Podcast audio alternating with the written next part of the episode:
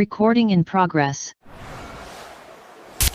Están escuchando Radiolibros con su locutor Alejandro Monteón con 1000 watts de potencia, solo aquí desde la Ciudad de México. Hoy hablaré del libro El Principito, un libro interesante. Y pues dicho eso, comenzaré, comenzaré con los datos del libro, después una pequeña reseña y terminaré con mi opinión. Así que empecemos, ¿no? El autor de este libro es Anthony de Saint-Exupéry y se publicó el 6 de abril de 1943.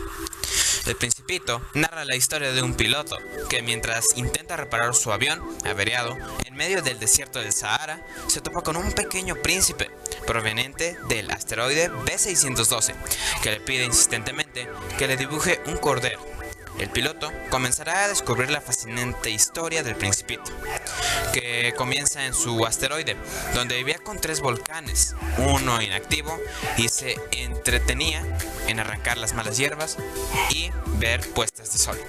Un día en el suelo del asteroide, del principito nace una flor. El principito la cuida y atiende con dedicación, pero la flor es dramática y caprichosa, y esto le molesta. El principito entonces decide abandonar su asteroide y emprender un viaje largo por el universo en busca de un amigo.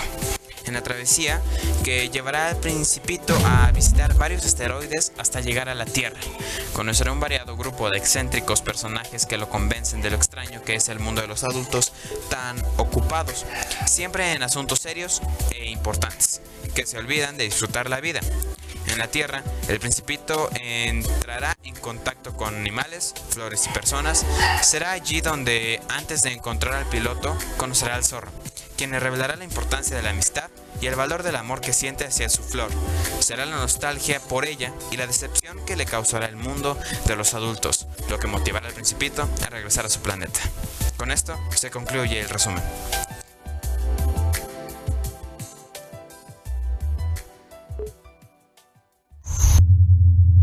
Acuerdo que leí, opino que es una historia interesante, ya que nos demuestra una vida de fantasía y una real, por lo que nos tenemos que acoplar a lo que hay. Ese fue mi opinión. Muchas gracias, mi querido público. Este podcast terminó, pero les tengo una novedad el día de hoy. También ahora estoy disponible en Spotify. Te dejaré el link en la descripción de este video. Sígueme y hazme saber en los comentarios de este video de qué libro te gustaría que hiciera un podcast. Pues espero que lo hayan disfrutado y cuídense mucho. Nos vemos pronto.